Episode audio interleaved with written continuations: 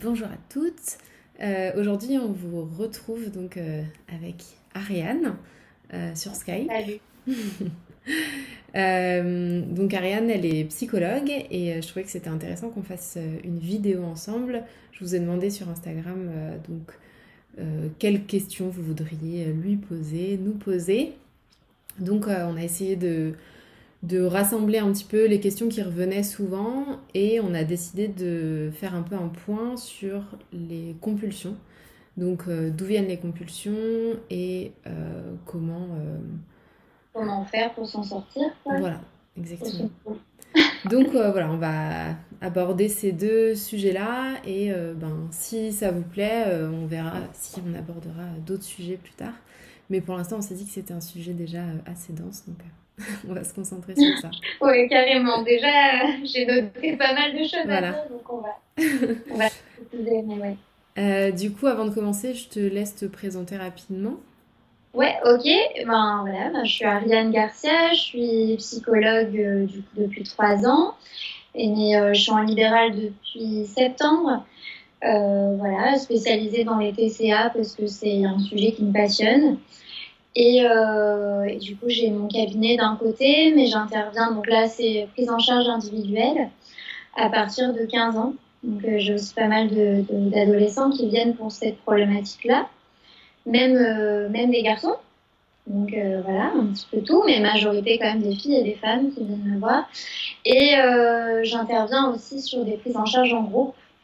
Donc, euh, donc voilà, parce que ça aussi, euh, c'est bon côté. Le groupe, ça permet d'avoir un certain soutien euh, qui n'est pas le cas en individuel. Enfin, il y a le soutien du thérapeute, mais là, c'est le soutien de personnes qui vivent la même chose que vous. Donc, c'est quand même, quand même un peu différent. Mais du coup, on va moins en profondeur que l'individuel, mais on peut aussi travailler plein, plein de choses. Les deux sont assez complémentaires. Mais voilà, voilà, grosso modo, ce que, ce que je fais. Et puis après, je vais plus vous exposer, du coup, clairement comment, comment je travaille. Mais voilà, du coup, c'est tout pour la présentation. ok. Euh, bah, du coup, euh, donc la première question, euh, c'était vraiment d'où viennent les compulsions, les compulsions d'où vient ouais, ce besoin de se remplir. Bah, donc, je te laisse commencer. Ouais, alors du coup, avant de répondre à cette question, je voulais un petit peu juste redéfinir un peu ce que c'est les troubles du comportement alimentaire. Euh, déjà, euh, ce qui est important, c'est la notion de souffrance derrière. Euh, voilà, c'est quand il y a un trouble du comportement alimentaire, c'est qu'il y a un dérèglement au niveau de l'alimentation, mais c'est pas quelque chose d'organique, c'est pas, ça vient pas d'une maladie organique ou d'un traitement qu'on aurait pu vous donner qui est mal dosé, etc. Euh, ça peut venir jouer parfois sur les sensations de faim, etc. Mais là, vraiment, le trouble du comportement, c'est autre chose. Euh, donc ça intervient beaucoup euh, au niveau psychologique. Ça peut avoir beaucoup d'incidences euh, physiologiques, mais c'est vraiment psychologique. Donc voilà, ça c'est important de, le rappeler et de se dire finalement, les trois troubles les plus connus, il y a l'anorexie, la boulimie et ce qu'on appelle maintenant l'hyperphagie, l'ancienne boulimie euh, sans vomissement. Euh, en fait, se dire que ces trois troubles, ils sont un peu sur un, continuum, une sorte de ligne, où l'anorexie est du, pôle euh, le plus restrictif et l'hyperphagie, c'est du pôle la plus, comment dire, la moins, enfin, c'est pas du tout la moins restrictive parce qu'il y a quand même de la restriction, mais plus dans la perte de contrôle. Il va y avoir beaucoup de contrôle du côté l'anorexique et moins de contrôle dans la personne hyperphagique, mais en sachant que c'est un continuum et que, et que finalement, euh, comment dire ça clairement, et que finalement, en fait, euh, les gens ne sont pas dans des cases. On peut euh, être anorexique et faire des crises d'hyperphagie, donc des compulsions, euh, voilà, c'est les moments où on a ce sentiment de perte de contrôle, on va aller se remplir dans des quantités très importantes de nourriture. Donc, quand on est anorexique, on peut rencontrer ça. C'est les moments où on perd le contrôle, justement. Les personnes boulimiques rencontrent ça aussi, mais à côté, elles vont chercher un peu à compenser euh, cette prise alimentaire euh, par des vomissements, par des laxatifs, par du sport à outrance. Et la personne hyperphagique qui va seulement faire des compulsions, mais qui peut être un peu enfin, qui est dans le mode restrictif aussi. Donc c'est vraiment, c'est pas des cases, quoi. C'est un continuum où on va et on vient en général sur ce continuum. Donc ça, ça me paraissait vraiment important de le dire. Et du coup, pour revenir. Et juste, ouais, je voulais euh, préciser euh, que justement, euh, dans ces cases, enfin, justement, c'est pas des cases. Et je sais que en anglais, il y a deux termes, ils disent eating disorder et disordered eating. Ouais. Et, et du coup, je, je trouve ça intéressant parce que parce qu'il y a les eating disorders, donc euh, les troubles alimentaires. dans les cases. Voilà. Et il y a après euh, tout ce qui gravite un peu autour, où euh, ta relation à la nourriture, elle est troublée, justement. Ouais. Mais tu vas pas forcément cocher toutes les cases des, des, pathologies un peu officielles. Ouais, tout à fait. Mais, ça n'empêche pas justement la souffrance. Complètement. Donc, parler au début, c'est que effectivement, euh, peu importe si euh, on remplit un peu toutes les cases d'un trouble ou d'un autre, ou si on n'en remplit que quelques-unes, euh, finalement, si, vous ressentez de la souffrance par rapport à vos comportements alimentaires, voilà, c'est important de pouvoir en parler et de pouvoir se faire aider. Et ça, du coup, on y viendra après. du coup, sur l'origine des compulsions. Donc, il y avait un peu, il y avait une question sur le caractère inné ou pas. C'est-à-dire qu'on a l'impression que c'est tellement ancré en nous que voilà, en fait, ça a toujours été là. Euh, c'est la seule manière qu'on a de, d'être avec l'alimentation. Mais en fait, c'est pas, euh, c'est pas quelque chose d'inné. C'est quelque chose qui, qui, se crée au fur et à mesure. La, enfin, dans la majorité des cas, quand on est un petit bébé, on, on, sait manger, on réclame de la nourriture quand on a faim, on, on arrête de manger quand on n'a plus faim on sait écouter ces signaux, il n'y a pas de souci, à part euh, gros traumatisme durant la grossesse ou à l'accouchement, vraiment des cas particuliers, mais ça c'est pareil, du coup c'est pas inné. C'est dû à un événement qui va faire que ça va se, se, voilà, devenir problématique. Mais c'est pas quelque chose d'inné, c'est pas biologique. Quoi. Donc c'est quelque chose qu'on peut changer, donc c'est plutôt une bonne nouvelle. Euh, et du coup, il y a plusieurs causes. Il n'y a pas une cause, sinon ça serait, ça serait beaucoup trop simple de dire, euh, bah voilà, j'enlève je, cette cause-là et c'est nous. Mais euh, alors, il y a toutes les causes qui sont liées à l'histoire de vie. donc ça peut être les antécédents familiaux. Donc c'est pour ça que parfois on se dit peut-être qu'il y a une part de génétique, etc. Mais finalement, est-ce que c'est pas la manière dont notre famille mange, la manière dont notre famille voit l'alimentation, la manière dont elle voit le corps? Est-ce qu'elle a un problème avec le corps gros, avec le corps gras, etc. Bref, c'est un peu toutes ces questions-là. Euh, Est-ce que du coup, euh, à cause de ça, euh, il y a un parent, voire la mère, en général c'est beaucoup la mère qui a des problèmes avec l'alimentation, donc qui a fait de l'anorexie ou qui en fait, ou, la boulimie, l'hyperphagie. Donc on a plus de chances. En fait, tout ça, c'est des facteurs de risque. On a plus de chances de développer un trouble du comportement alimentaire si quelqu'un dans notre famille euh, en a déjà développé un. Mais pas vraiment parce que c'est génétique, mais parce que ben on va apprendre euh, à manger dans notre famille en fait. Donc euh, principalement, donc s'il y a des dérèglements de, à ce niveau-là, ça peut vraiment jouer quoi. Ce qu'on rappelle, c'est c'est pas lié à une maladie organique. Quoi. Ça, c'est vraiment important de se rappeler. Après, donc, c'est dû à l'éducation. Donc, euh, est-ce qu'on a une éducation plutôt rigide de manière générale, mais y compris sur la nourriture? Parce que voilà, euh, il y a eu des aliments interdits. Donc, encore une fois, l'image du corps, l'alimentation. Euh, pour revenir sur l'histoire de vie, les traumatismes, ça, c'est aussi des, des, facteurs de risque, principalement les traumatismes liés à des à des violences. Ça peut être des violences sexuelles, euh, autres violences physiques, violences verbales, harcèlement. Ça, c'est vraiment un facteur de risque à, prendre en compte. Euh, donc voilà, donc ça c'est pour tout le, la sphère euh, histoire de vie qui va impacter un petit peu notre relation à la nourriture, mais du coup à nous-mêmes, à notre corps, etc. Alors il y a eu la question de est-ce que c'est à cause des dictats de la mode, de, de, voilà, de la société? Ouais, carrément. La société influence complètement la manière dont on va manger. Euh, voilà, l'alimentation, c'est quelque chose de vraiment social. On mange euh, en famille, entre amis, mais pour célébrer les choses. Et en plus de ça, il y a l'image du corps. Voilà, on vit vraiment dans une société euh, qui valorise le corps mince et qui va vraiment stigmatiser le corps gros, le corps gras, parce que même pas besoin d'être gros, le corps gras, la cellulite, les vergetures, tout ce qui est, tout ce qui est dit des imperfections. Mm. On va beaucoup dévaloriser tout ça et, et ça, ça vient vraiment venir s'ancrer en nous. C'est des choses qu'on va incorporer, ça va créer des croyances euh, chez nous. Et euh, désolée, il y a mon chat qui miaule. pas souvent mais... mais ouais, du coup, ça va vraiment créer tout ça. Et du fait, du coup, la question était aussi est-ce qu'il y a des types de personnalités? Ouais. Oui, il y a des types de personnalités aussi. Et de fait, quand on a un type de personnalité que je vais un peu décrire, plus on a eu un traumatisme, plus dans notre famille c'est compliqué la nourriture, plus la culture des régimes, bah en fait on va avoir tendance à encore plus l'incorporer cette culture des régimes parce que parce qu'on va être à, risque entre guillemets. Et grosso modo, on va pas se mentir, les femmes sont à risque de manière générale. Et de plus en plus d'hommes, en fait, on se rend compte. Bah ouais, parce que la, la pression sur, euh, sur l'alimentation, euh, c'est elle, elle, voilà, elle, augmente de jour en jour.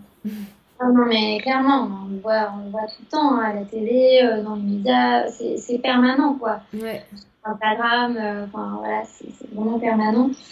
Et du coup, au niveau de la personnalité, ce qu'on rencontre, euh, c'est que souvent, il y a des traits, c'est-à-dire des personnes qui sont très perfectionnistes sont beaucoup dans la performance, qui ont ce désir euh, d'être toujours mieux, euh, voilà, qui, veulent être parfaites en fait, dans, dans tous les domaines, physiquement, mais aussi intellectuellement, euh, dans le sport, etc. Des gens assez durs avec eux-mêmes, qui n'ont pas beaucoup de compassion pour eux, qui ont une très forte rigidité cognitive. Voilà, ils n'ont pas tendance à être très flexibles, ils ont leurs habitudes et ils s'y tiennent. Euh, ils ont souvent un manque de cohérence centrale. Alors la cohérence centrale, c'est en fait la capacité de passer du détail au point de vue global.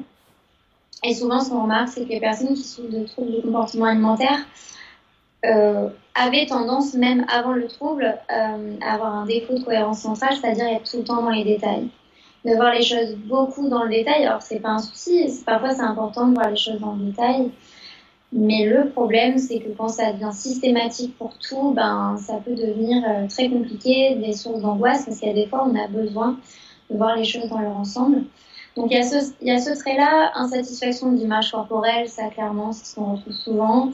Euh, voilà, on n'aime pas son corps, on trouve moche, quoi qu'il arrive. Euh, voilà, on dit toujours, euh, si je perds du poids, ça ira mieux, ça ira mieux quand je perdrai du poids. Et parfois, ça va un peu mieux, mais du coup, ben, dès qu'on reprend du poids, ça va plus. Donc voilà, l'estime de soi est beaucoup liée à l'image corporelle. Il y a beaucoup d'évitement des expériences privées internes. Émotions, sensations, voilà, ça va être des verrouillages émotionnels. Euh, va y avoir totalement, voilà, les gens vont couper. Euh. Alors, tous ces traits-là, en fait, c'est des traits qui souvent existent avant le trouble, mais qui vont être accentués après par le trouble. Ça va venir renforcer ces traits de personnalité-là, quoi. Donc c'est ce qui fait qu'après c'est difficile de s'en sortir.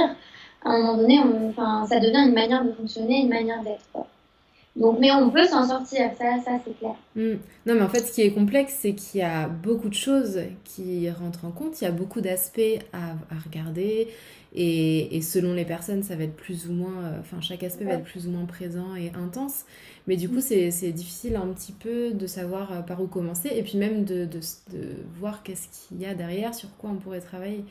Mais du coup, je trouve que ce qui est intéressant à voir, c'est qu'il y a du coup euh, des personnalités types ou en tout cas des. Euh, des. des. comment dire des, des caractéristiques personnelles voilà, qui, qui, sont là avec, euh, enfin voilà, lié à ton environnement, à ton éducation, euh, plein de choses. Ouais, mais ce qui est intéressant, c'est de voir que bah, pratiquement systématiquement, en fait, euh, au-dessus, en fait, enfin moi je vois un peu ça comme deux couches, tu me dis si tu es d'accord, mais où il y a en fait ben, tout ce que tu as dit, ta personnalité, ton histoire de vie personnelle, qui va créer un terrain plus ou moins favorable voilà, au, TCA. Mais au-dessus, en fait, systématiquement, tu as toute la couche justement sociétale avec le rapport au corps, le rapport à l'apparence surtout. Et du coup, forcément, le rapport à l'alimentation, euh, qui mm. est directement lié. Et, et, et, tu vois, quand tu parlais des hommes, je trouvais ça intéressant parce qu'on voit qu'aujourd'hui, on met de plus en plus l'accent sur la nourriture, sur la santé, et donc mm. sur la nourriture. Et en fait, on observe qu'il y a de plus en plus d'hommes qui créent des troubles du comportement alimentaire. Et je trouve que c'est vraiment pas anodin de se dire, ben, ces hommes-là, euh, à la base, ils avaient des personnalités... Euh, enfin voilà, différentes, une histoire de vie. Il euh, n'y a pas ça qui a vraiment changé. Et pour autant, euh, ben voilà, ils ont développé des troubles alimentaires. Donc euh, ce que je trouve intéressant, c'est de se dire, ben voilà, on a tous une histoire personnelle. où il y a des choses sur lesquelles c'est super intéressant de travailler. mais je pense que dans tous les cas, c'est important de faire le travail aussi sur déconstruire euh, cette mm. culture des régimes et de la minceur euh, en parallèle ou, enfin, ou en priorité. Ou...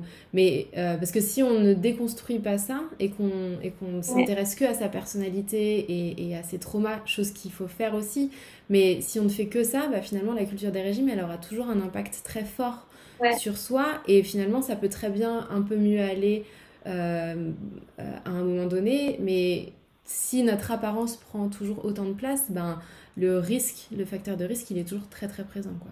Tout à fait. C'est pas l'un ou l'autre en fait. Les deux sont interconnectés. Quoi. C'est, euh, c'est le. Comment dire L'univers social dans lequel, dans lequel on baigne qui va avoir une influence sur nous, sur nos croyances, et en même temps, c'est nos croyances, la manière dont on est qui va influencer aussi social. Enfin, c'est vraiment interconnecté. Donc, c'est, euh, pour moi, ça me paraît impossible de traiter l'un sans l'autre parce que les deux sont totalement liés. Et du fait, c'est pareil parce qu'on dit l'éducation, la famille. Mais la famille, elle baigne aussi dans cet univers social-là, dans cette sphère sociale-là, dans, avec toutes ces normes, ces ces, ces, ces, voilà, ces injonctions, euh, que ce soit à la santé ou au corps parfait, etc tout le monde baigne là-dedans. Et si on a une famille qui va avoir tendance à beaucoup adhérer à tout ça, bah, on aura plus tendance à adhérer à tout ça. Et en même temps, on vit tous dans cette société-là et on l'alimente tous quelque part un petit peu. Donc c'est hyper intéressant d'aller chercher tout ça. Et pour moi, tu as totalement raison. Pour, pour moi, c'est hyper important d'aller déconstruire tout ça. Et ça permet aussi de se rendre compte, c'est pour ça que j'aime beaucoup les groupes, de se rendre compte qu'on n'est pas seul et que c'est pas qu'une histoire de personnalité et d'histoire de, vie, mais qu'effectivement, euh, on est tous touchés plus ou moins. Du coup, de fait, c'est un peu modulé par tout le reste, mais on est tous touchés par, euh, par cette culture des régimes. Quoi. Ça, Exactement. Et puis quand on regarde les, les, le déclencheur, enfin, euh, il y a des études en fait qui montrent que le, le facteur de risque numéro un, le déclencheur, le truc qui, enfin, ouais, qui déclenche les TCA, c'est euh, ben, ce, cette envie de maigrir, ce rapport au corps, cette pression euh, sur l'apparence euh, qui va voilà, déclencher les choses. Et du coup, on se retrouve avec déjà plein de choses à travailler et ce truc-là qui, qui, comme tu disais, nourrit encore plus. Si on avait une personnalité, par exemple, à être bah, plutôt rigide, ben, on, on va l'être d'autant plus dans la nourriture, dans cette envie de maigrir. Et du coup, euh, ça, ça va créer des, des, des frustrations, beaucoup d'émotions, une mauvaise estime de soi-même qui va nourrir du coup euh, ben, l'estime de soi-même qu'on n'avait peut-être pas déjà. Boucle, hein. Exactement. C'est tout le temps ce qu'on voit, c'est vraiment, vraiment, une boucle. Et c'est pour ça que justement, on en vient un peu à la, à la dernière cause, c'est que tout ça fait que finalement, euh, ça vient créer une mauvaise, une mauvaise image corporelle à un moment donné, cette envie de maigrir, justement. Mm. Et, euh, et donc c'est là que... Euh, alors il y a mon chef, non? Non. Donc je suis en train de dire... Euh, ouais, du coup, c'est tout ça qui fait que ça va créer une mauvaise image corporelle, du coup une envie de maigrir pour se sentir mieux dans son corps. Et c'est ce qui fait qu'on va commencer des régimes. Des régimes, des euh, rééquilibrages alimentaires, bref, tout type, tout ce qui fait des... Du contrôle. Tout ce qui va créer des restrictions cognitives, quoi. Tout ce qui va faire qu'on va s'empêcher de manger telle ou telle chose, même si, par exemple, ça va très loin. C'est même si on nous dit, bah, je vais le manger ce gâteau, c'est bon, je m'autorise à le manger. Et en même temps, si en même temps qu'on le mange, on se dit quand même, quand même, euh, j'ai mangé ça tout à l'heure, j'aurais peut-être pas dû faire ça, etc. Bah ça, en fait, ça vient vraiment créer euh, la restriction du contrôle. Alors on se dit, ah, mais je me suis autorisée à manger mon gâteau. Ouais, parce que tu l'as mangé, mais en fait, euh, derrière... Mais exactement, mais du coup, le cerveau, il n'a pas reçu le, enfin, le plaisir qu'il avait envie de ressentir. Il, il ressent parfois de la culpabilité, du coup, et ça vient, ça vient un peu fausser un peu tout ça. Donc ça vient, et tout ça, ça vient créer des fausses croyances et des interdits vis-à-vis de la nourriture. Et ça, c'est, enfin, ça on le voit tout le temps. Enfin, voilà, alors euh, les féculents, faut pas en manger le soir. Euh, le, le, petit déjeuner, il faut le manger ou pas le manger. Il faut des protéines le matin. Il faut des choses comme ça. Et le truc, c'est qu'il n'y a rien, enfin, comment dire, euh, peu importe si c'est vrai ou faux finalement, en fait, ces croyances-là, mais le problème, c'est qu'à un moment donné, c'est que c'est tellement pris avec rigidité, justement, où c'est en tout ou rien, c'est blanc ou noir, il n'y a pas de, de, flexibilité, de se dire, ben, parfois je peux manger un petit déj et parfois pas. Mm. Mes envies, mes besoins, mais Exactement, voilà, peut-être que je vais essayer d'introduire de, des protéines le matin, voir si ça me plaît. Puis si ça me plaît pas, ben je, enfin, il n'y a pas cette flexibilité-là. Donc c'est ça le problème. Et du coup, ça crée une déconnexion entre... Euh, en fait, on mange avec sa tête. Donc ça crée une déconnexion avec les sensations alimentaires. Et c'est ça qui fait qu'à un moment donné, donc cette mauvaise euh, image corporelle, le fait qu'on se restreigne, le fait qu'on sente même plus ces signaux, mais c'est tout ça en fait qui va faire qu'on a des compulsions qui arrivent.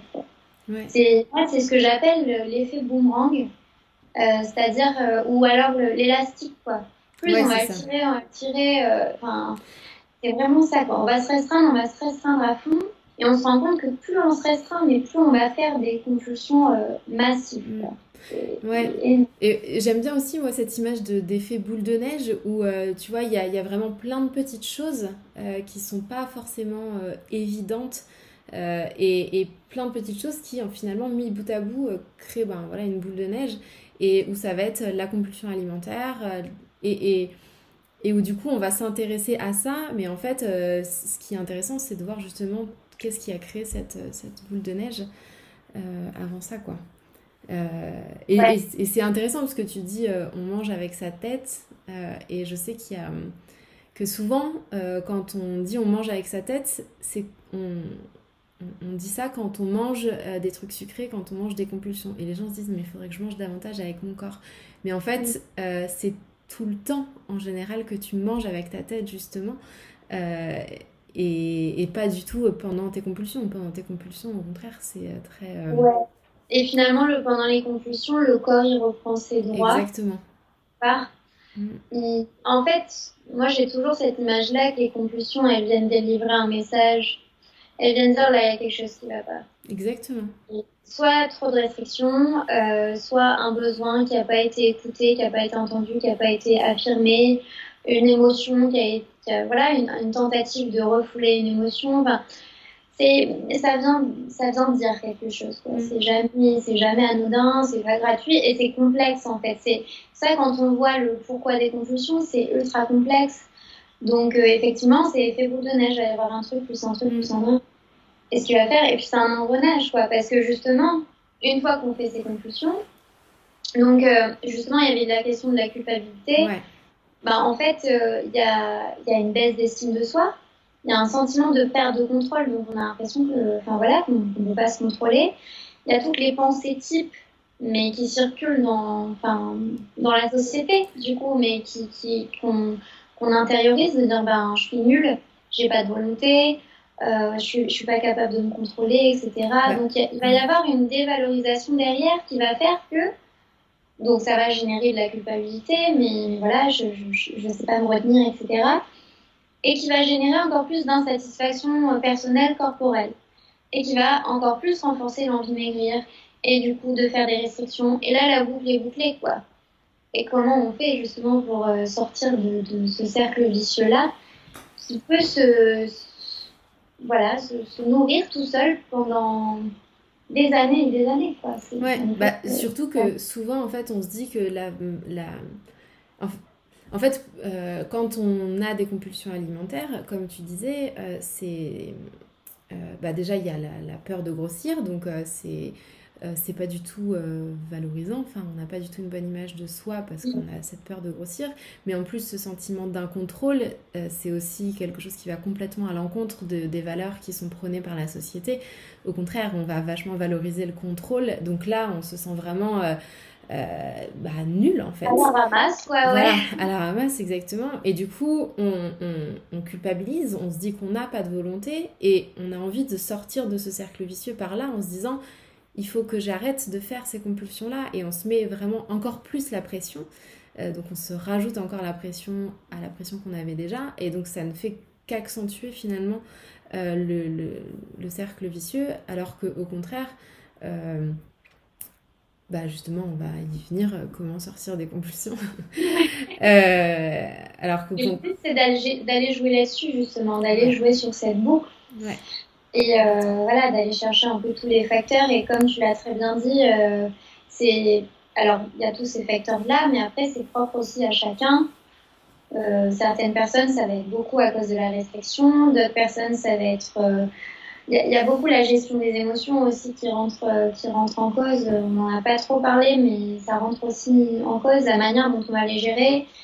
Si on est une personne à avoir tendance à, comme, en fait, comme la majorité des gens, en fait, c'est proprement humain de ne pas vouloir ressentir euh, ces émotions négatives, euh, etc. Donc, euh, mais le problème, c'est que à force de les gérer par le, l'évitement permanent, tout le temps en permanence, c'est pareil, l'effet boomerang, il est là aussi. Après, on se retrouve envahi par nos émotions et c'est là où on va essayer aussi de, de les calmer, quoi, de s'apaiser avec la prise alimentaire, quoi, pour pour venir calmer tout ça. Quoi. Et tu l'as très bien dit, euh, je sais plus quand est-ce que tu as parlé de ça, mais tu disais que c'était aussi prendre soin de soi, que quand, quand on a ces compulsions-là, puisque ça vient, euh, ouais, sur le moment, c'est le truc disponible pour prendre soin de soi, quoi, pour s'aider. Alors oui, du coup, dans le temps, dans le long terme, c'est pas fonctionnel parce que ça vient générer de la souffrance, etc., de la prise de poids qui génère encore plus d'insatisfaction corporelle, etc., etc. Mais euh, sur le moment, euh, c'est la seule chose qu'on connaît, c'est la seule chose qui fonctionne. Donc euh, c'est important de, de, ramener un peu ça. Quoi. Mais en plus, je trouve que quand tu parles des émotions, effectivement, je pense que c'est une grosse partie. Mais en fait, le problème, c'est que, bah, comme on disait au début, le problème, c'est que cette pression qu'on se met non-stop à, enfin cette peur de grossir qui est omniprésente, qui est là quand même euh, quotidiennement. Enfin moi à chaque fois que je, pose des questions, euh, enfin, notamment sur Instagram où euh, je demande aux gens combien de, ou même en coaching, enfin combien de, je sais pas à combien de, de pourcents t'estimerais, enfin quelle énergie mentale tu consacres au quotidien à ton alimentation, à ton corps, ça dépasse les 80%. Donc à chaque fois que tu vas faire quelque chose qui ne va pas aller dans, ce, dans le sens de la perte de poids, euh, ben forcément ça va euh, te stresser, t'angoisser, te décevoir. Donc ça va faire que nourrir les émotions que tu as déjà et que tu as déjà du mal à gérer. Donc tu te retrouves avec déjà des émotions que tu as du mal à gérer et encore plus d'émotions. Donc euh, enfin avec un trop plein qui est finalement impossible à gérer pour n'importe quelle personne lambda. Tu, tu donnerais mm. tes émotions à n'importe qui, euh, ça deviendrait très difficile à gérer. C'est pour ça que, ben, euh, enfin, je sais pas, je trouve que euh, quand on parle de gérer ses émotions, on tient parfois pas assez compte de, de, de ça et du coup, on, on, veut apprendre à les gérer, mais en soi, si on n'apprend pas à les gérer en même temps qu'on qu'on challenge cette culture des régimes et de la minceur, euh, bah en fait, euh, on aura toujours autant d'émotions. Donc, euh, ça, ça, risque d'être très difficile d'apprendre à, ouais. à vivre avec, quoi, parce qu'il y en a beaucoup.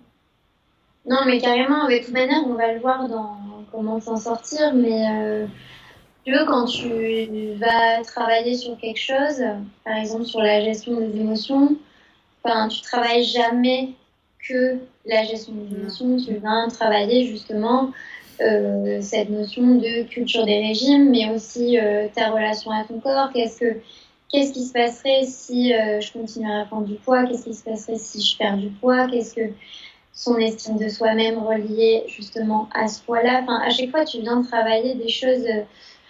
tout est interconnecté en fait. On est des, des, êtres humains, c'est enfin, on est un système, si je peux dire, ultra complexe, quoi, euh, que ce soit autant. Et en plus, là, on parle que de la psycho.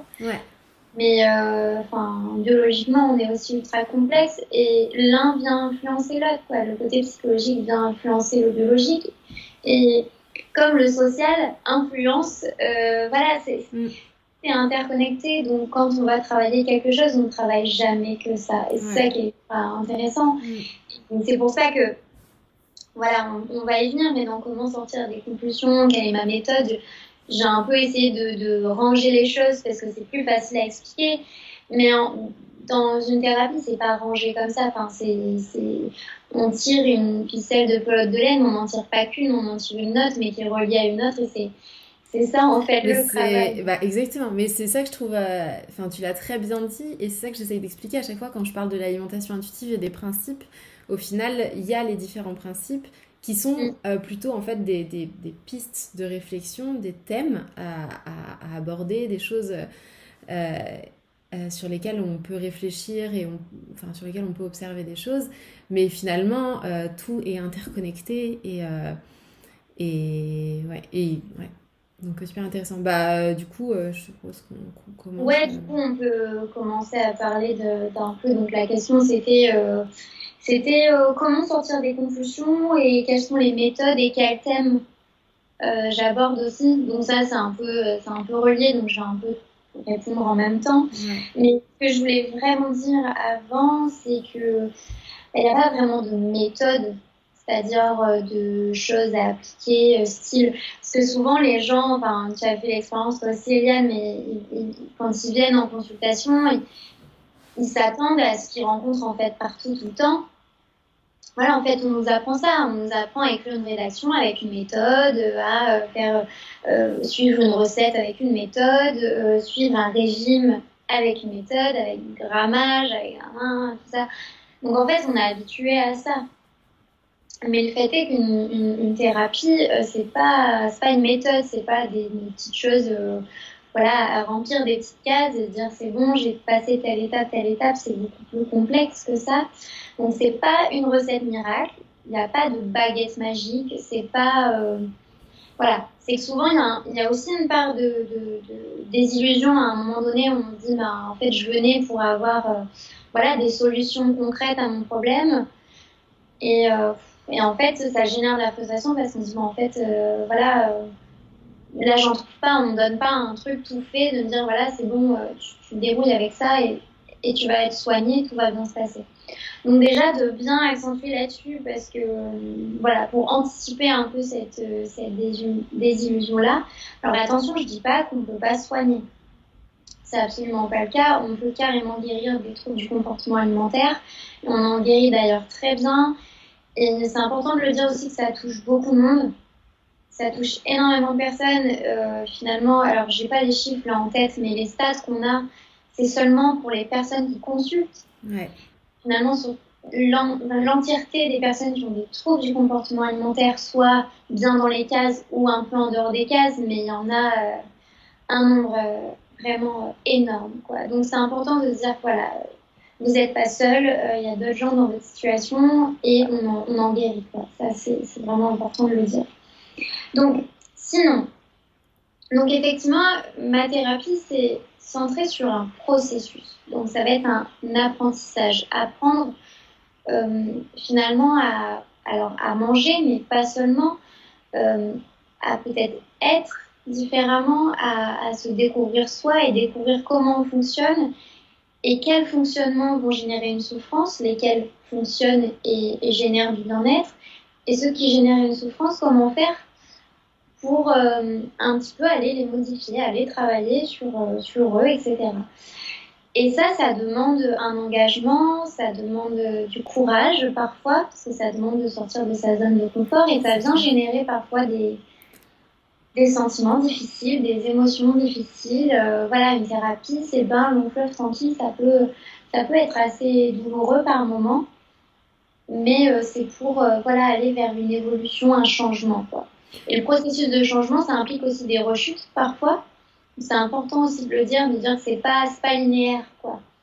Et voilà, c'est plutôt en spirale comme ça, où on redescend et puis on monte, c'est par des des expériences, des, des, tests, des essais. Puis c'est un peu comme quand on, a, quand on apprend à marcher, quoi. On, on tombe et puis bah, on se relève, on essaye et puis on retombe et puis bon bah non c'est pas comme ça que je dois caler mon, pli, mon pied plutôt comme ça et c'est Mais je trouve ça super intéressant cet exemple là parce que euh, justement en fait quand ton enfant il apprend à marcher euh, à aucun moment tu te dis euh, enfin sauf s'il a un problème à aucun moment tu te dis qu'il va pas réussir donc quand il tombe mais tu, ça fait complètement partie du process et même tu vas l'encourager à continuer. Euh, alors que quand on a des, des, bah, des TCA, souvent, on dès qu'on fait une compulsion, on se dit euh, bah, en fait, je pensais que ça allait bien et en fait, pas du tout. Mais en fait, souvent, tu as, des années de compulsion derrière toi. Euh, ça ne va pas s'arrêter. En fait, ça serait limite bizarre que ça s'arrête comme ça. ça justement, tout à l'heure, tu parlais d'effet baguette magique il n'y a pas de, baguette magique, mais parce que justement, une baguette magique, en fait, t'apprendrais rien. Et ce qui est intéressant, ce sont les apprentissages, ce sont les expériences. Donc, euh, j'aime bien cet exemple. non, mais c'est assez, assez parlant. C'est vrai que souvent, quand on dit, bah, quand on apprenait à marcher, finalement, on est tombé, puis on s'est relevé, puis on est tombé quand on a appris à parler aussi, hein, on n'a pas dit des mots parfaits. Au début, c'était pas. Enfin, mm. voilà, c'est important de ça, d'apprendre la flexibilité. Ça se fait. Enfin, on, peut toujours apprendre. En fait, c'est important de se dire que notre cerveau, il est, il est flexible lui, et, il peut bouger. On peut toujours apprendre toute notre vie. On peut créer des, des capacités, des compétences nouvelles, mais pas gratuitement. Hein celle qui nous a, celle qui, qui, nous guide, celle qui nous guide vers euh, ce qui est important pour nous. Enfin, voilà, euh, pas apprendre pour apprendre, mais enfin, sauf si ça nous fait plaisir. Mais du coup, ça nous fait plaisir. Enfin, voilà, c'est un peu ça. Euh. Donc bon, c'est un peu l'idée. Mais du coup, alors, quand on a des conclusions, sur quoi on va aller travailler, déjà, moi, je, la première chose que je fais, c'est créer du lien avec la personne être dans la compréhension de, ce qu'elle vit, euh, dans l'accueil de ce qu'elle vit, c'est hyper important parce que souvent on se sent seul avec ça. Donc c'est ce que je disais, normaliser un peu les choses, dire que ben il y a beaucoup de gens qui vivent ça. Ça veut pas dire que c'est pas légitime ce qu'on vit, pas du tout, mais hum, de se dire que, enfin voilà, ça permet aussi de, de, de, faire le lien avec la culture des régimes et de se dire ben on baigne tous là-dedans. Là vous êtes beaucoup touchés qu'est-ce qu'on peut faire pour ensemble essayer de faire en sorte que ça aille mieux et que c'est moins d'impact et d'influence sur vous? Mais, mais qu'on en guérit, quoi, ça c'est vraiment important. Donc travailler sur le fait que ben, le travail est souvent long. Euh, voilà, un trouble du comportement alimentaire, euh, ça peut mettre jusqu'à euh, 3 ans, 4 ans pour, pour, pour, vraiment guérir. Quoi. Donc c'est important quand on commence une prise en charge de ne pas se dire bah, en en trois mois, en six mois, ça sera bon. Mais en fait, ce qui est intéressant, c'est que c'est un, c'est un process. Et du coup, c'est pas il se passe rien, il se passe rien au bout de quatre ans et tout se guérit. En fait, c'est, c'est qu'on apprend chaque jour et, et bah, selon l'histoire et, et, la personne, et, et voilà, euh, les, les, durées vont être super différentes. Et, Mais ça, tu, je trouve que c'est important de dire que même si effectivement ça prend des années, euh, ben, ça ne veut pas dire qu'il va falloir attendre trois ans pour euh, aller mieux, euh, tu vois. Carrément. Carrément, ça se fait vraiment, c'est d'où le, terme processus. Mm. Pas de méthode ici en on-off, en rouge ou noir, en tout ou rien. C'est vraiment, ça se fait au fur et à mesure avec le temps, mais du coup, on en voit des bénéfices parfois même assez rapidement. Ouais même si les compulsions sont toujours là, même si on a toujours cette envie de perdre du poids, même si c'est toujours assez tyrannique, il y a des choses qui bougent quand même, il y a des choses qui se font et, ça se fait petit à petit. Et euh, c'est tout le but voilà, de la thérapie, c'est un petit peu ça. Mais c'est important quand même de travailler ça au début parce que voilà, moi j'ai beaucoup de gens qui, viennent notamment en groupe et qui ont cet espoir de se dire bah, le programme ça dure trois mois bon, bah, au bout de trois mois, euh, je vais commencer à perdre des kilos. Bon, ça, il y a beaucoup ça, commencer à perdre des kilos. Les compulsions, euh, ça sera bon, etc. bon, trois mois, ça reste quand même, ça reste quand même assez court comme temps. Mais par contre, à la fin du programme, il y a des prises de conscience, il y a des choses qui sont mises en place, il y a une meilleure capacité à s'observer, etc. Il y a des choses qui bougent, une meilleure estime de soi, souvent. Il y a quand même des choses qui bougent et qui se font, quoi. Donc euh, voilà, c'est important de le dire. Après, euh, ça peut être intéressant. Euh, moi, parfois, j'essaye un peu de voir s'il n'y a pas des comorbidités, c'est-à-dire s'il y a un début de dépression ou carrément une dépression franche liée aussi au trouble, quoi, parce que ça peut engendrer une dépression, ça peut engendrer des, des, des conduites addictives, des conduites à risque. Donc voilà, d'aller un petit peu voir s'il n'y a pas, d'autres choses qui sont liées à ça. Et parfois, euh, je demande l'aide d'une psychiatre, d'un psychiatre pour, pour, voilà, si possible, épauler euh, d'une autre manière, avec des médicaments ou d'autres techniques, euh, notamment l'hypnose aussi, enfin voilà, avec d'autres choses que moi je ne comprends pas, que je ne connais pas. Mais voilà, parfois je demande l'aide de médecins, même parfois de nutritionnistes, pour euh, voilà, aller un peu capter d'autres choses, voir s'il n'y a pas eu des conséquences organiques aussi, des carences, des choses comme ça qui, mm. qui se passent. Donc ça, c'est important. Sinon, après, vraiment, sur la thérapie, on va travailler les sensations alimentaires essayer un petit peu de, de, recapter à nouveau la faim, la satiété, mais, mais encore une fois, de manière flexible, de manière souple, pas en termes de règles où il faut absolument. Ça, ça j'ai vachement retrouvé ça dans l'alimentation intuitive. De, si c'est pour, euh, comment dire, prendre les principes comme des règles justement figées, de dire ben, on va écouter sa faim et sa satiété toujours, tout le temps non, là, on repart encore en mode tyrannique, en mode rigide, et, ça vient plus favoriser le trouble qu'autre chose. Le but, euh, c'est pas se créer des règles, c'est de remettre des connexions entre notre tête et notre corps. Le corps qu'on a euh, plus écouté justement avec ses régimes, etc. Euh, voilà, de, remettre un petit peu de, ça là-dedans. Ouais, c'est ça. En fait, c'est paradoxalement, en fait, notre corps, il prend énormément de place dans notre quotidien, mais sur euh, son apparence. Et notre corps, euh, notre connexion avec notre corps euh, elle prend très très peu de place. Et justement, je pense que le but, c'est de recréer cette connexion-là. c'est ça. Le but, c'est pas qu'ils prennent toute la place. Le but, c'est pas de dire qu'on écoute ses sensations tout le temps, qu'on s'observe. C'est pour ça que quand je commence, parce que je travaille beaucoup avec la pleine conscience et quand je commence à en parler, et justement, euh, avec des personnes qui vont être un peu rigides et qui vont prendre les choses tout de suite comme des règles, le but, c'est pas d'être observateur de soi-même tout le temps.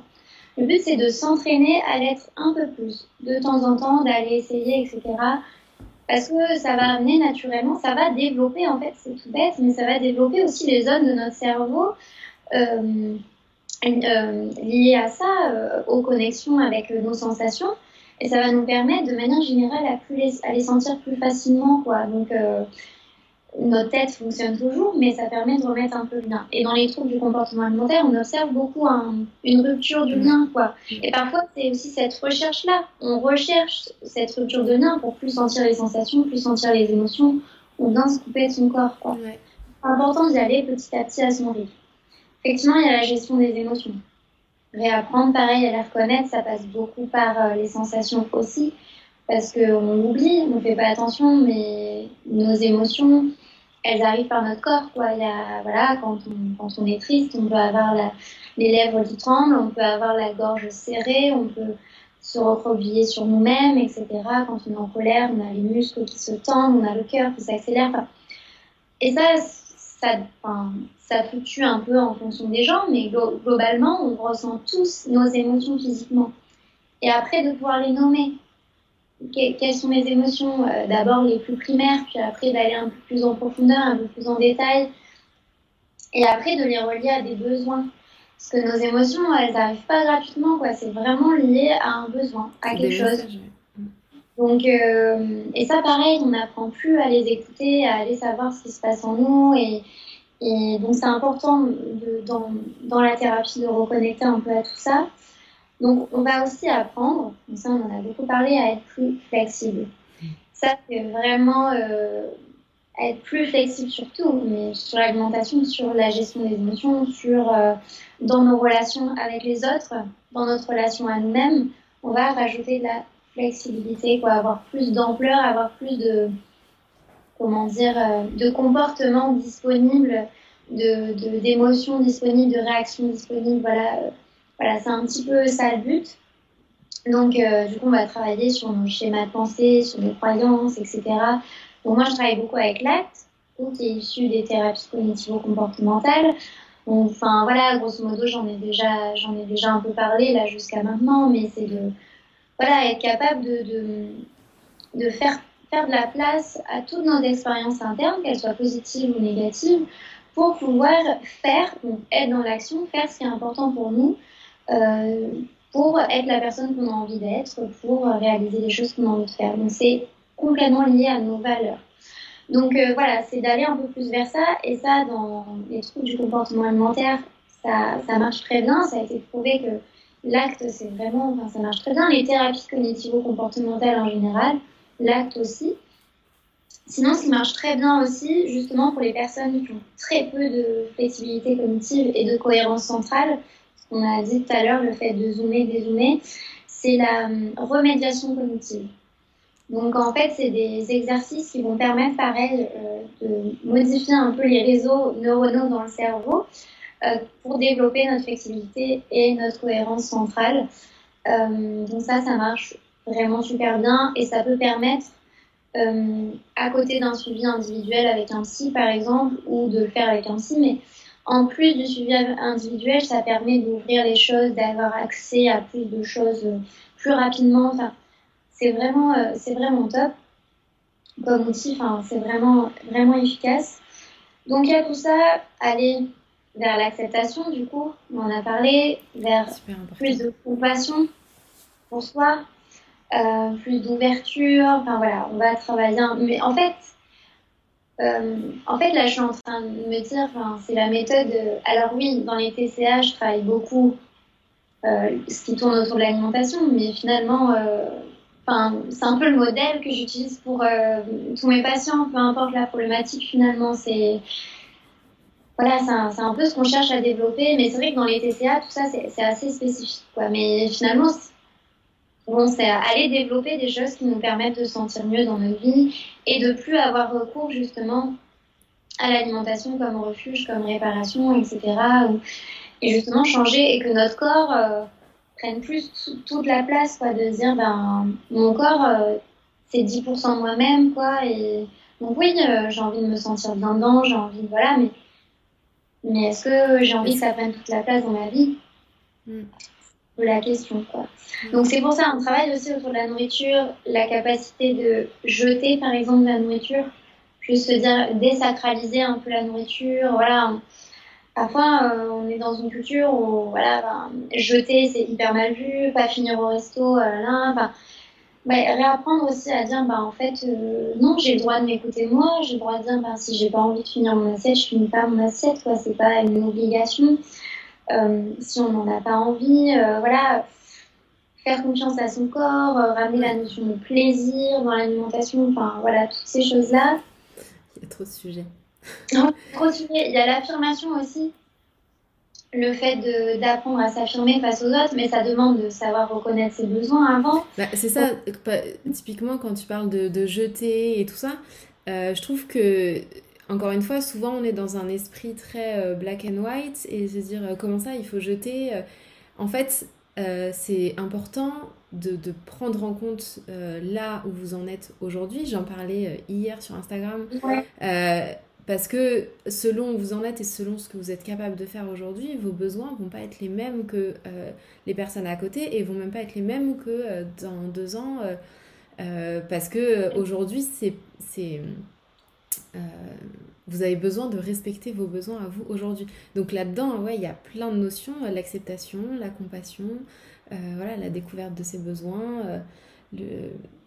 enfin, tout ça rentre en compte et c'est super intéressant.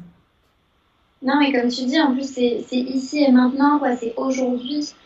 Ça veut pas dire que ça sera comme ça pour toujours. Ça veut pas dire, mais aujourd'hui, c'est comme ça. Aujourd'hui, mon besoin, euh, c'est de pouvoir jeter. Aujourd'hui, mon besoin, c'est de finir mon assiette. Aujourd'hui, mon besoin, c'est ci, ça, ça. Mais d'apprendre à les réécouter, quoi. Et s'affirmer, justement, c'est aussi pouvoir les dire aux autres et pouvoir dire, ben, bah, si j'ai envie de jeter mon assiette, je jette mon assiette. Si j'ai envie de manger un burger, je mange un burger. Si j'ai envie de manger une salade, je mange une salade. Et en fait, on se rend compte que l'affirmation, la, la travaille sur tout, en fait. Sur, euh, voilà. Euh, je sais que là, dans mes groupes, ça tournait beaucoup autour des, fêtes de Noël. Bah, comment je m'affirme au niveau de l'organisation, etc., etc. Bon, bah, ça touche toutes les sphères. Mais ça, c'est pareil, ça se travaille, c'est un processus. Mm. Pas on-off mais d'aller voir euh, comment on communique avec les gens. Est-ce qu'on est plus dans le genre euh, être dans la passivité, à, à, jamais dire non, à jamais dire ses besoins, etc. Ou être au contraire dans l'agressivité, euh, d'être tout le temps comme ça avec les picots partout et de ne pas savoir dire ses besoins simplement tels qu'ils sont. Voilà, d'aller un petit peu chercher tout ça. Ça, c'est vraiment ultra intéressant. Et, et après, il y a aussi le côté si on en a envie à un moment donné de faire une activité physique, si c'est un besoin, de, de faire en sorte qu'elle soit adaptée et que ça soit par envie, par plaisir, et voilà, que ça soit plus se punir, euh, voilà, dans un défi de performance à tout prix, de, enfin, voilà, de remettre aussi de la flexibilité dans le sport. Si il y a plaisir à faire du sport, et il y a sport et activité physique, ça peut être juste aller marcher, euh, ça peut être juste me garer un peu plus loin. Euh, comme ça, je marche un petit peu plus, je me sens mieux. Si, si j'en ressens besoin, si j'en ai envie, quoi. Mais voilà. ça passe aussi ça et ça permet de, de, de se reconnecter aussi à son corps, l'activité physique. En fait, l'intention est complètement différente. Euh... Ouais. De, de perdre poids à tout prix, que ça soit la seule chose qui compte, que ce soit quelque chose qui compte Bon, pourquoi pas, mais... Euh, non, mais exactement. En fait, c'est ça que je trouve intéressant, c'est que le but, finalement, euh, euh, c'est de, de, Tu vois, quand on voit passer des conseils et qu'on nous dit, bah voilà, garez-vous plus loin de, pour aller à pied à votre travail, montez les escaliers plutôt que l'ascenseur.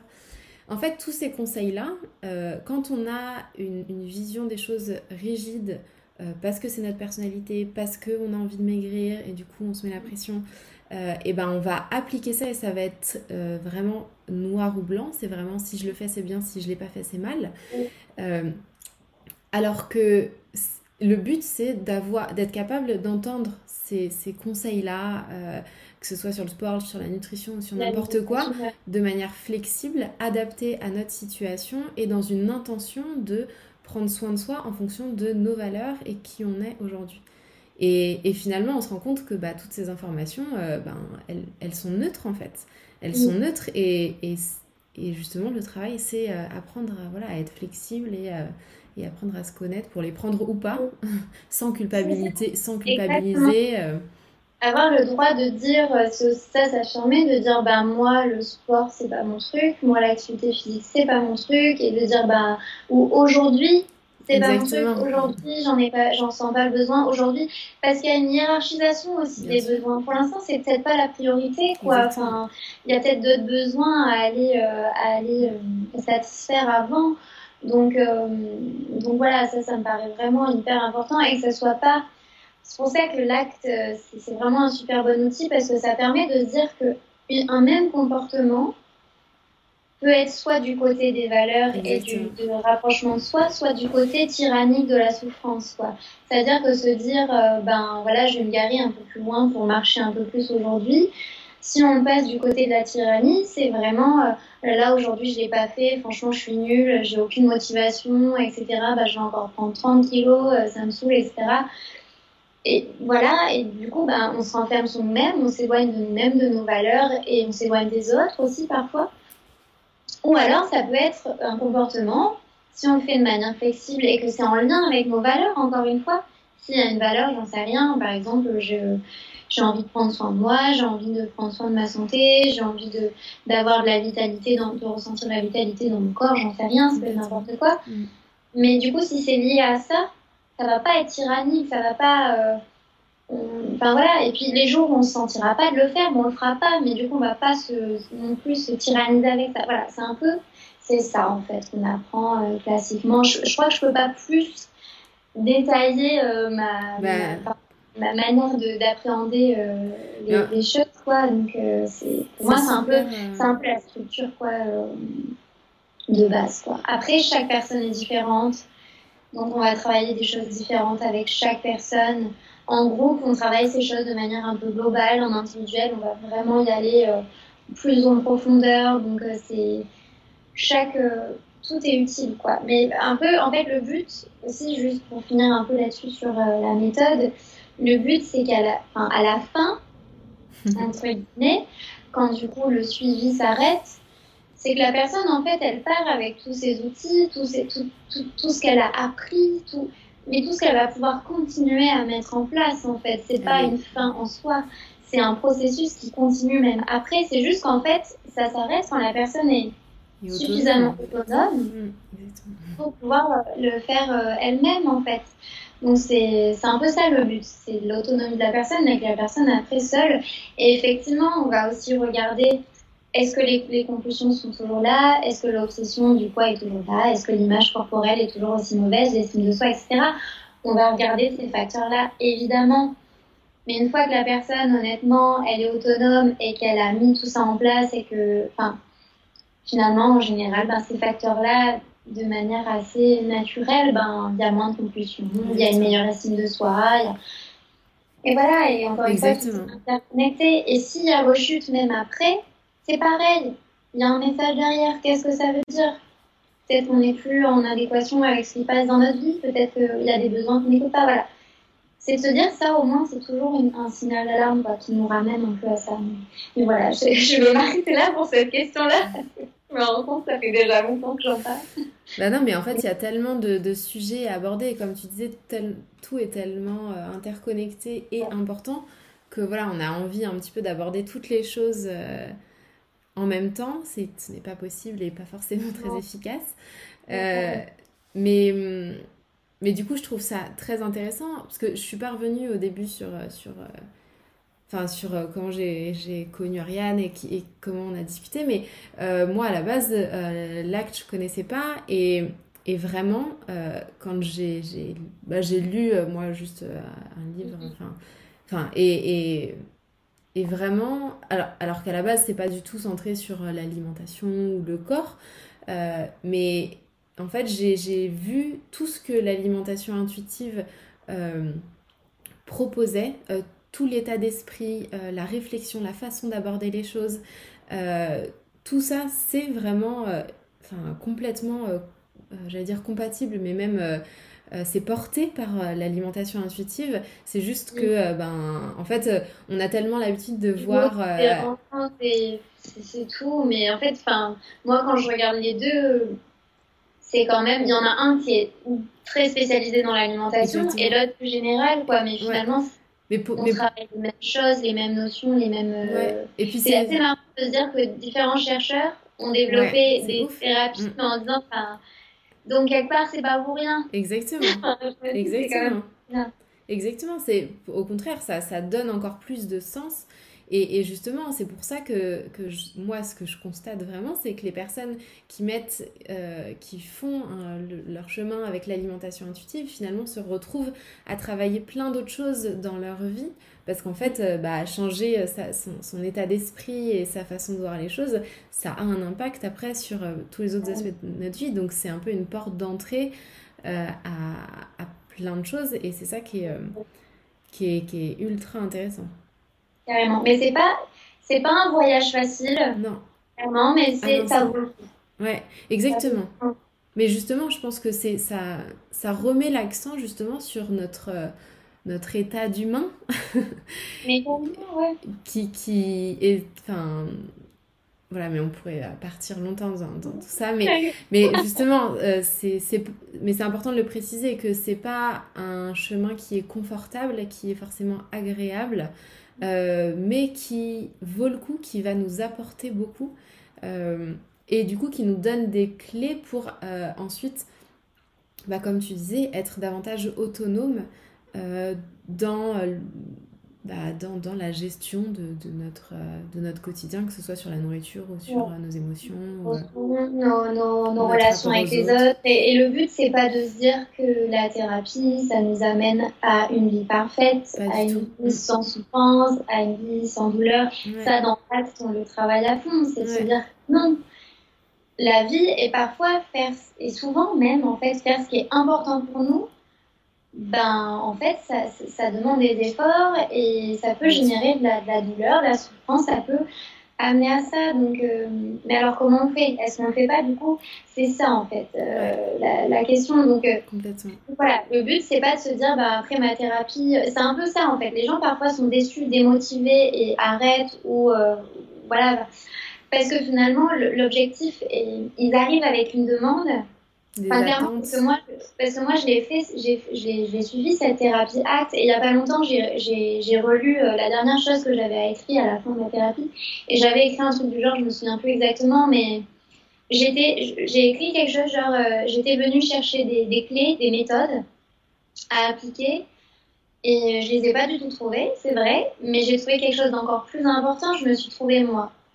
Je me souviens, j'ai écrit ça et en fait, c'est tout, tout, le sens en fait du truc, c'est de se dire euh, on vient, on veut des méthodes, on veut un cadre, on veut des solutions, et quand on nous en donne pas, on est frustré. Je l'ai vécu moi-même, hein, de regarder ma thérapeute et de lui dire mais qu'est-ce que je fais en fait? Peut-être en train de me dire que ben je serai malheureuse toute ma vie, donc en fait l'intérêt. Mais non, mais non, mais c'est pour ça c'est important de persévérer dans ces moments-là et de se dire que non, ça vaut vraiment le coup. C'est pas facile, mais, mais c'est important. C'est important de faire ça pour mm. soi. C'est super, euh, super intéressant et du coup, euh, je pense que je pense que ça résume assez bien le fait que ben, quand on. Enfin, souvent, moi, on me pose des questions en me disant euh, bah, J'ai ça, qu'est-ce que je fais? Oui, c'est beau, c'est ça. voilà, il y a plein de choses à voir. Il y a beaucoup d'aspects à, à, regarder. Et du coup, je pense que euh, on peut peut-être euh, conclure sur euh, justement, il y avait un peu la question de comment s'en sortir toute seule. Enfin, est-ce qu'on peut s'en sortir C'était sans suivi, je crois, ou sans, sans consulter. Sans ouais. Alors, alors ça, ça va dépendre aussi de, de, d'un petit peu, comment dire, deux choses. L'importance du trouble, est-ce que vraiment c'est massif? Est-ce que ça prend une place énorme dans sa vie? Ou est-ce que, bon, ça prend une petite place, mais c'est pas non plus. Ça va être lié à la souffrance en fait. Clairement, euh, si vraiment ça vous dépasse, que ça crée, ça génère une souffrance énorme chez vous, euh, bon, s'en sentir seul, euh, ça reste quand même très compliqué. Quoi. Et pareil, depuis combien de temps le trouble est installé? Est-ce que ça fait 6 mois ou est-ce que ça fait 30 ans?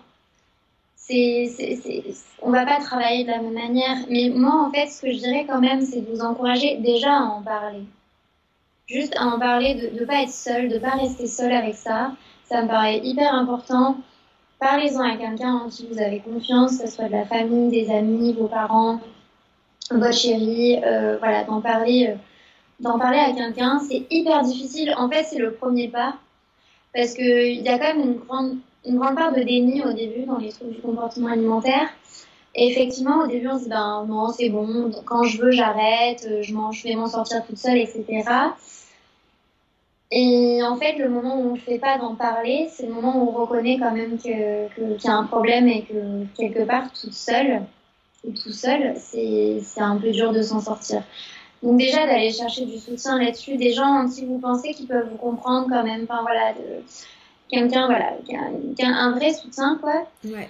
Et après, euh, moi, je conseillerais toujours quand même de soit votre médecin généraliste, si vous avez confiance en lui, euh, l'infirmière de l'école, si voilà, elle est accessible, euh, aller voir dans des associations. Euh, aller dans des, des peut-être des, des, groupes de personnes qui vivent la même chose que vous déjà pour démarrer ça peut être pas mal aller prendre des infos dans des associations, juste voilà, mettre un pied dedans, voire consulter un psychiatre, un psychologue, voilà, ou euh, suivre la thérapie d'alimentation intuitive avec Eliane, mais d'avoir un soutien, une aide là-dedans, ça me paraît quand même hyper primordial. après, j'ai pas les stats, hein, donc je sais pas combien de pourcents de personnes s'en sortent seules.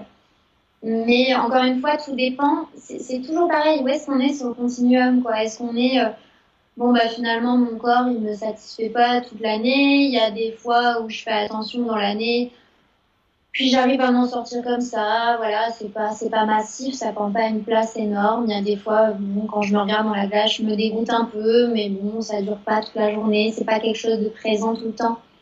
Bon voilà, mais si vraiment ça vient générer de la souffrance chez vous. Euh, à demander de l'aide quoi. C'est pas c'est hyper important c'est pas être nul c'est pas être fou c'est pas parce qu'encore une fois il y a plein de personnes qui, qui rencontrent ce problème là et vous allez voir que si vous commencez à en parler en fait vous allez vous rendre compte qu'il y a beaucoup de vos copines de vos amis euh, de femmes dans votre famille qui en fait euh, vivent peut-être la même chose que vous l'ont déjà vécu.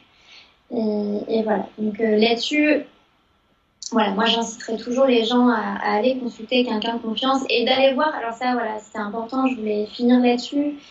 Mais euh, demandez quand même si la personne s'y connaît dans les troubles du comportement alimentaire. Si, parce que, genre, euh, il y a une patiente hier qui m'a dit quelque chose. Euh, en fait, son, son copain voyait un psychologue et ce psychologue lui a dit, ou un psychiatre, je sais plus, mais peu importe finalement. Et cette personne lui a dit, en parlant d'elle, parce que à la fois elle, euh, elle, souffre d'anorexie et en même temps euh, elle, prenait de la cocaïne à un moment donné, mais liée à son anorexie. Bon. Et bref, et cette personne-là, ce professionnel de santé, soi-disant professionnel en santé mentale, il est peut-être spécialisé dans d'autres choses, mais visiblement il s'y connaissait pas trop là-dedans. Il, lui a dit à son copain, bah, en fait, euh, la cocaïne, c'est super dur de décrocher. Par contre, euh, un trouble du comportement alimentaire, c'est vraiment super facile de guérir. En quelques mois, c'est réglé. Et ça a été super dur pour elle euh, d'entendre ça, parce que du coup, euh, voilà, ça a généré encore des croyances.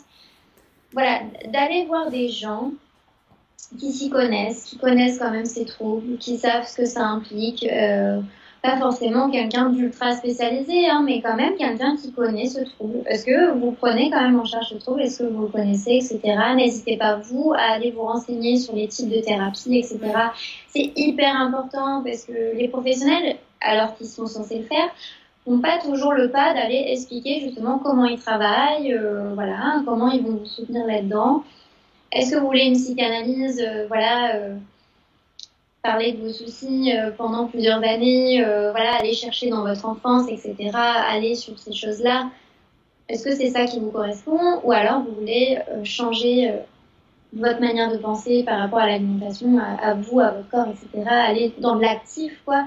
Voilà. Qu'est-ce qui vous correspond, qu'est-ce qu'il vous faut, quoi? Moi, je, voilà, c'est un peu ce que je conseillerais, c'est hyper important d'aller s'informer, et de, de, se faire soutenir par les bonnes personnes. Et puis, et puis je pense que justement, là, si vous allez consulter, la, la relation que vous avez avec la personne est super importante. Parce que moi, j'ai plein de, enfin, de filles qui m'ont dit bah, j'ai été consulter quelqu'un euh, qui, qui était spécialisé dans les troubles du comportement alimentaire. Et je suis arrivée qui faisait de l'hyperphagie. Et, et, et, quand je suis arrivée, il m'a dit mais vous n'avez pas besoin de maigrir, vous n'avez pas de kilos en trop, qu'est-ce que vous faites là? C'est dire mais... Euh, quel est le rapport? Euh, Enfin. les personnes spécialisées, effectivement, en fait, écoutez votre instinct. Exactement. essayez d'écouter votre instinct, de vous dire est-ce que cette personne, vous avez l'impression que vous allez pouvoir travailler avec? Est-ce que vous avez confiance en cette personne? Euh, Voilà, ça, ça me paraît important et, d'aller chercher un peu les types de thérapie, etc. Mais ouais, enfin si la personne vous la sentez pas, euh, ça sert à rien. Il vaut mieux passer son chemin, spécialisé ou pas. Il vaut mieux aller voir quelqu'un d'autre parce que c'est ultra important la relation euh, thérapeutique en fait. C'est un peu l'essence d'une thérapie parce qu'il y a les techniques, les outils, mais si la personne qui vous, euh, qui vous délivre tout ça, vous n'avez pas confiance en lui, euh, l'impression qu'il vous comprend pas, qu'il vous juge parfois, ça peut arriver. Il faut vraiment faire attention à ça et et pas hésiter à le dire aussi. Voilà, là, je me sens jugée ou juste partez. Si vous avez envie de partir, vous partez. Quoi. Donc, euh, ça, c'est important. Et puis, on n'est pas. Il y a autant de thérapeutes qu'il y a de personnes. Mm. C'est-à-dire que nous, notre outil de travail, c'est nous-mêmes. Donc, euh, ça peut ne pas coller. Et il n'y a aucun souci à ça aussi. Ça peut ne pas coller et juste de dire bah non, je continue pas avec vous ou juste pas reprendre rendez-vous. Il n'y a aucun souci. Enfin, ça peut, même, même avec quelqu'un de spécialisé, etc. Moi, je peux très bien entendre quelqu'un qui vient voir ou qui finalement vient plus me voir en me disant Bon, je pense que vous ne me convenez pas trop. Mais il n'y a aucun problème. Mais de. Au contraire, je pense que c'est. Euh, c'est... Enfin, c'est important que chaque personne euh, choisisse du coup euh, ce qu'elle ressent avoir besoin maintenant en termes de thérapie, en termes de, de personnes euh, qui va la suivre. Quoi. C'est, au contraire super important. Parce que là aussi, on est un peu sur le moment. Euh, là, ici, maintenant, de quoi j'ai besoin? Est-ce que j'ai besoin de ce style de thérapie ou ce style-là? Et voilà, et puis de travailler aussi sur vos croyances, sur la thérapie, qu'est-ce que ça va vous apporter, etc. Mais, mais voilà, je pense que la bonne personne, c'est celle avec qui vous avez quand même un feeling, que vous avez ce rapport de confiance où euh, voilà, ça, ça me paraît quand même euh, primordial. Quoi. Mm. Et, et, et, du coup, en, tout cas, je pense que, bah, moi, comme Ariane, hein, je pense que si. Euh, euh, enfin, je pense que se faire accompagner, c'est toujours. ça, ça vous sera toujours bénéfique, en fait. Et c'est souvent essentiel. après, je pense que tout seul, bah, un peu comme tu l'as dit, je pense que ce qui est important quand on veut essayer des choses toute seule, euh, c'est euh, de s'assurer d'avoir un peu euh, du support, en fait, comme tu disais, du support chez soi ou, ou, enfin, ou en tout cas accessible facilement et, vraiment des personnes qui sont, qui, sont bienveillantes, qui ont de la compassion, qui sont à l'écoute et sans, sans jugement.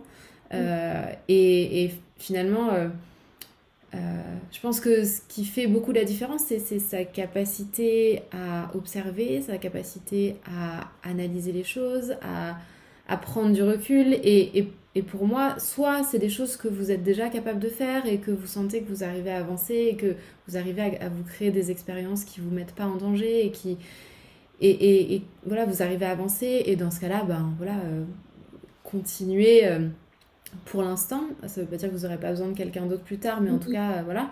Mais si vous sentez que vous bloquez et que justement cette capacité, elle est difficile et que vous n'arrivez pas à faire ça toute seule, euh, ben clairement, le professionnel de santé, il est là euh, pour vous aider, en fait, pour ça.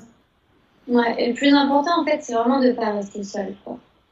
effectivement, d'avoir un soutien. Parce que c'est pareil, moi, j'ai aussi euh, des personnes que je suis qui qui euh, se repose plus trop sur euh, l'entourage parce que il y a aussi un effet de, ben, surtout avec euh, les personnes qui, souffrent d'anorexie à la base, mais qui après justement vont plus vers la boulimie, l'hyperphagie, mais du coup il y a aussi l'entourage qui s'inquiète beaucoup, qui est très mobilisé, qui va mettre un peu de pression aussi parfois, mmh. et parfois plus que parler de ça. Enfin voilà, finalement, il y a un moment où on se dit, mais en fait, je ne suis plus que ça, alors que non. Donc il peut y avoir cet effet-là. Et, et là, enfin, si vous ne vous sentez pas pareil avec votre entourage, mais au moins d'avoir un, soutien, que ce soit du côté médical, du côté euh, euh, avec des psychologues, euh, avec, avec des proches, mais voilà. D'avoir au moins un soutien là-dedans, un soutien qui vous fait du bien et de ressentir et de mettre les limites si vous sentez que les gens les dépassent. Mais ça fait aussi partie du, du, travail. Ouais, ouais carrément. ouais.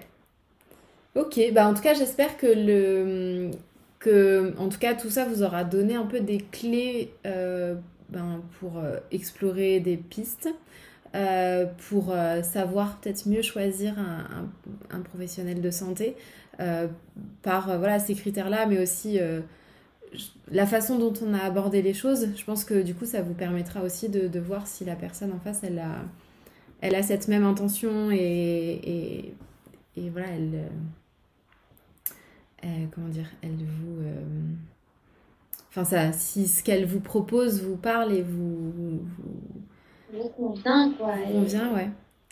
Et, et voilà, je pense qu'on a euh, bien répondu à, aux deux questions. Heureusement qu'on en a fait que deux finalement. Euh, Ouais.